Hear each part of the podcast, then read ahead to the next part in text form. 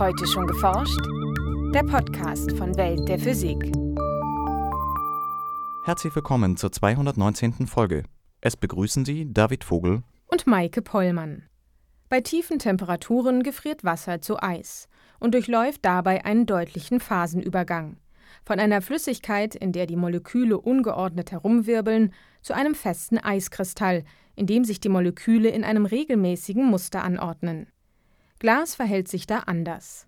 Die zähflüssige Schmelze wird schließlich zwar ebenfalls fest, doch bleiben die Moleküle darin ungeordnet, als wäre die Flüssigkeit einfach erstarrt. Die große Frage ist eben, ist das trotzdem dasselbe? Ist das ein Phasenübergang oder ist das grundlegend was Verschiedenes? Sagt Peter Lunkenheimer von der Universität Augsburg. In Experimenten fanden der Physiker und seine Kollegen kürzlich entscheidende Hinweise, um diese Frage zu klären. Mehr dazu im heutigen Schwerpunkt. In den Nachrichten stellen wir eine Technik vor, mit der sich vielleicht bald Bücher lesen lassen, ohne diese zu öffnen. Außerdem berichten wir über neue Erkenntnisse zur Entstehung des Erdmondes und über ein Experiment, in dem Forscher mehrere Gegenstände mit Hilfe einer Schallquelle gezielt bewegen. Anschließend haben wir noch einen Hinweis auf ein neues Online-Portal, die Landschaft der Forschungsinfrastrukturen. Zunächst aber hören Sie das Feature von Franziska Konitzer. Menschen schätzen das Material Glas bereits seit Tausenden von Jahren, angefangen von Pfeil- und Speerspitzen aus vulkanischem Glas, über silikatbasierte Fenster und Trinkgläser bis hin zu Glasfasern, die eine schnelle Informationsübertragung ermöglichen. Die Herstellung von Glas ist relativ einfach und basiert seit Jahrtausenden hauptsächlich auf handwerklicher Erfahrung wenn Sie normales Fensterglas herstellen, dann brauchen Sie im Prinzip Sand, sehr reinen Quarzsand. Äh, das ist eben Siliziumoxid. Und noch ein paar Zuschlagsstoffe, zum Beispiel äh, Natriumoxid, Calciumoxid und da gibt es diverse weitere Zuschlagsstoffe. Die mischen Sie und müssen sie aufschmelzen. Das heißt, Sie brauchen äh, relativ hohen Energieeinsatz, in der Regel mit, mit Gasflammen. Das wird dann aufgeschmolzen und diese Schmelze wird dann abgekühlt und dann wird es zum Glas sagt Peter Lunkenheimer von der Universität Augsburg. Neben Fenstergläsern aus Silikaten zählen auch Materialien zu der Stoffgruppe der Gläser, die man dort vielleicht nicht vermutet hätte. Porzellanglasuren beispielsweise, genauso wie viele Polymere. Nun, im physikalischen Sinn geht der Glasbegriff weit über das hinaus, was man im täglichen Leben als Glas ansieht. Das normale Glas, Fensterglas, Flaschen oder sowas, das sind eben Silikatgläser. Aber vom physikalischen Standpunkt her sind Gläser Materialien, die eben keine Kristallstruktur haben, die aber fest sind. Es kommt also darauf an, wie die Atome und Moleküle in einem Material angeordnet sind. In einem Kristall, sei es ein Diamant, ein Eiswürfel oder ein Sandkorn, ist diese Anordnung extrem regelmäßig. Die einzelnen Teilchen sind wie auf einem dreidimensionalen Gitter angeordnet und haben ihre festen Plätze. Um den Kristall zu beschreiben, reichen wenige Punkte im Gitter aus, deren Muster sich dann immer wiederholt. Forscher sprechen von einer Translationssymmetrie. Im Gegensatz dazu, bei Glas gibt es diese Symmetrie nicht. Das heißt, die Moleküle sitzen im Grunde relativ ungeordnet in dem Festkörper. Es gibt nur eine Nahordnung. Das heißt, die nächste Nachbarschale von einem rausgegriffenen Molekül ist schon relativ wohl definiert, aber wenn man dann zu weiteren Nachbarschalen geht, dann äh, verliert man schnell die Symmetrie und, und man hat relativ große Unordnung. Diese Eigenschaft macht Glas zu einem sogenannten amorphen Material. Es ähnelt damit eher Flüssigkeiten. Der Unterschied von Flüssigkeit zu Glas ist natürlich, das Glas ist fest ja, und die Flüssigkeit fließt. Das ist eben Dynamik, aber rein jetzt von der Struktur ist das nur ein marginaler Unterschied. Insofern äh, gibt es eine gewisse Berechtigung zu sagen, ein Glas ist quasi eine Flüssigkeit, die einfach nur erstarrt ist. Das ist aber eben gerade eine der großen theoretischen Fragen. Ist, äh, ist das wirklich so? Obwohl Menschen bereits seit Jahrtausenden Glas herstellen, sind die dabei ablaufenden Prozesse auf mikroskopischer Ebene noch nicht gut verstanden. Während bei Kristallen ein deutlicher Phasenübergang stattfindet, ist noch unklar, wie sich die Atome und Moleküle verhalten, wenn flüssige Glasschmelze abkühlt und fest wird. Und es gibt durchaus viele verschiedene Theorien zum Glasübergang, die sich aber stark widersprechen teilweise. Eine der wichtigsten Fragen ist eben, äh, ist, ist eben dieser, dieser Flüssig-Festübergang, steckt da ein Phasenübergang dahinter, wie beim normal bekannten Flüssig-Festübergang, wie zum Beispiel bei Wasser zu Eis? Oder ist das was grundlegend Verschiedenes Und ist das einfach nur so ein kontinuierliches langsamer Werden der Molekülbewegung, sodass das Material einfach kontinuierlich von der Flüssigkeit in das feste Glas übergeht und das feste Glas ist letztendlich nichts anderes als eine Art eingefrorene Flüssigkeit. Laut einer Theorie, die von einer Art Phasenübergang ausgeht, treten die Moleküle im Glas, die im flüssigen Zustand völlig unabhängig voneinander sind, beim Abkühlen verstärkt miteinander in Wechselwirkung. Wissenschaftler sprechen hier auch von einer wachsenden Kooperativität der Moleküle. Ob diese Vorhersage zutrifft, haben Peter Lunkenheimer und seine Kollegen experimentell überprüft, indem sie Glasschmelzen mit Hilfe der sogenannten dielektrischen Spektroskopie untersuchten. Dazu nutzten sie Glycerin, ein Alkohol, der bei Raumtemperatur flüssig ist und bei rund minus 90 Grad Celsius zu Glas erstarrt.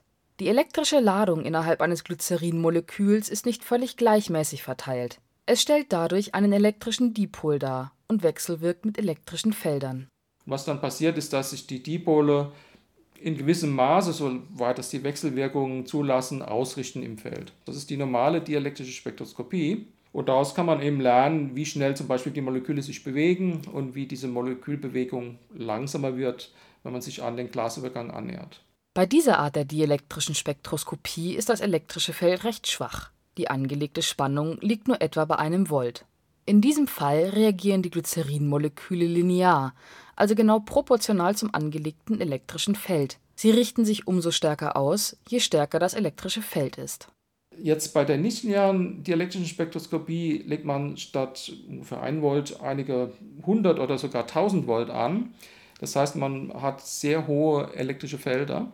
Und was dann passiert ist, dass, äh, wenn man jetzt zum Beispiel ein Sinusfeld anlegt, dass dann die Polarisation, die Antwort des Systems nicht einfach nur auch wieder ein Sinus ist, was man naiv erwarten würde, sondern dass äh, statt einem reinen Sinus ein leicht verzerrter Sinus rauskommt. Und man kann dann diesen, diese Antwortfunktion, diese Antwortsinus der Polarisation zerlegen in höhere harmonische. Das sind also quasi einfach Oberwellen. Laut den Beschreibungen der Theoretiker sollten die Wechselwirkungen der Moleküle kurz vor dem Erstarren dazu führen, dass die dritte und die fünfte Oberwelle besonders stark ausgeprägt sind. Das liegt daran, dass die Moleküle aufgrund ihrer Wechselwirkungen auf hohe elektrische Felder anders reagieren, als wenn sie unabhängig wären. Die Experimente von Peter Lunkenheimer und seinen Kollegen zeigten, genau dies ist der Fall.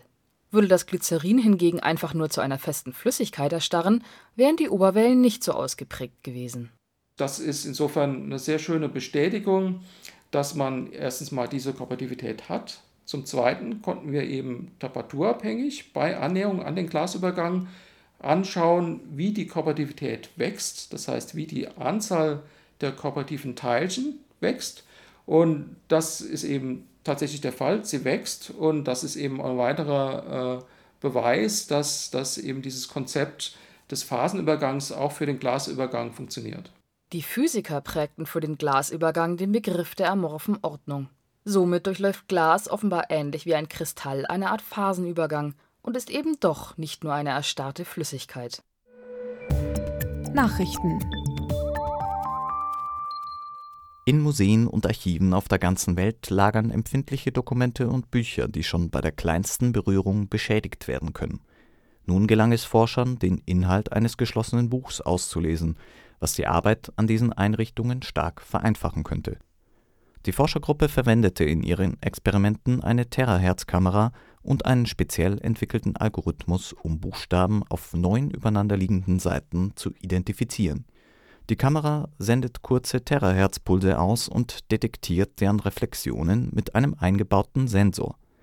Anhand der unterschiedlichen Laufzeiten und Frequenz der reflektierten Strahlung können die Forscher dann auf den Inhalt des Dokuments zurückschließen durch die winzigen Hohlräume zwischen den Blättern lassen sich beispielsweise die einzelnen Seiten voneinander unterscheiden.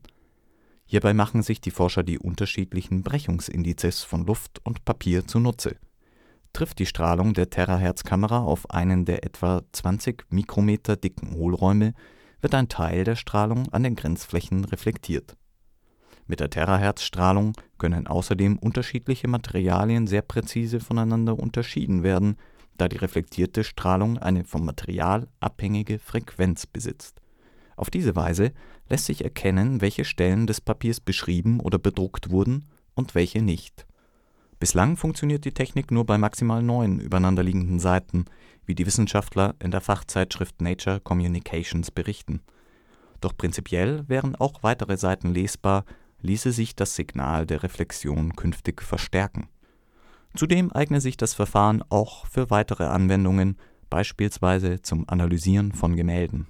Der Zusammenstoß der Urerde mit dem maßgroßen Protoplaneten Theia vor 4,5 Milliarden Jahren war wohl sehr viel heftiger als bislang vermutet. Darauf deuten Unterschiede in der Häufigkeit von Kaliumisotopen in irdischem und in Mondgestein hin, die Forscher jetzt erstmals nachgewiesen haben. Urerde und Theia seien demnach nicht unter einem flachen Winkel, sondern mit hoher Energie nahezu frontal aufeinander geprallt, so die Wissenschaftler im Fachblatt Nature. Die Himmelskörper im Sonnensystem weisen große Unterschiede in ihren Isotopenverhältnissen auf. Daher sollten sich auch Urerde und Theia in ihrer chemischen Zusammensetzung unterschieden haben. Analysen von Gesteinsproben zeigten aber, dass irdisches und lunares Gestein identische Isotopenverhältnisse aufweisen. Zwei unterschiedliche Szenarien können dieses Ergebnis erklären. Im ersten Szenario bildet sich nach einem eher sanften Zusammenprall eine Atmosphäre aus verdampftem Erdgestein um die rotierende Scheibe aus Theia-Trümmern. So könnten sich irdisches Gestein und Theia-Trümmer bei der Mondentstehung vermischen. Das zweite Szenario lässt Theia mit so hoher Energie aufprallen, dass der Mantel der Urerde komplett verdampft. Eine große Wolke aus heißem, dichten Gesteinsdampf bildet sich, in der sich die Materialien von Theia und der Urerde vor der Mondentstehung komplett vermischen. Die hochpräzisen Messungen der Wissenschaftler an sieben lunaren Gesteinsproben favorisieren nun eindeutig dieses zweite Szenario. Denn die Forscher fanden einen Überschuss des schweren Isotops Kalium 41 im Mondgestein, der sich nur durch eine Kondensation des Kaliums in einer Umgebung erklären lässt, in der ein Druck von über 10 bar herrschte und einen solchen Druck gäbe es zwar in der dichten Gesteinsdampfwolke nach einem energiereichen Zusammenstoß, aber nicht in der dünnen Gesteinsatmosphäre nach einer sanften Kollision. Wird eine gleichmäßig vibrierende Platte mit Sand bestreut, bilden die Sandkörner nach kurzer Zeit ein linienförmiges Muster. Wo die sogenannten Knotenlinien entstehen, hängt von der Frequenz der Schwingung ab. Auch ein einzelnes Teilchen bewegt sich auf einer vibrierenden Platte zu diesen Knotenlinien hin. Bislang galt der Weg, auf dem es dorthin gelangt, jedoch als zufällig. Wissenschaftler haben nun gezeigt, dass die Bewegung zu den Knotenlinien berechenbar ist. Wie sie in der Fachzeitschrift Nature Communications berichten, gelang es dadurch, mit einer einzigen Schallquelle bis zu sechs verschiedene Objekte gleichzeitig und unabhängig voneinander zu kontrollieren. Dafür erfasste das Team zunächst die Ausgangsposition der Gegenstände mit einer Kamera und berechnete anschließend mit einem Computer, welcher Ton die Objekte in die gewünschte Richtung befördert.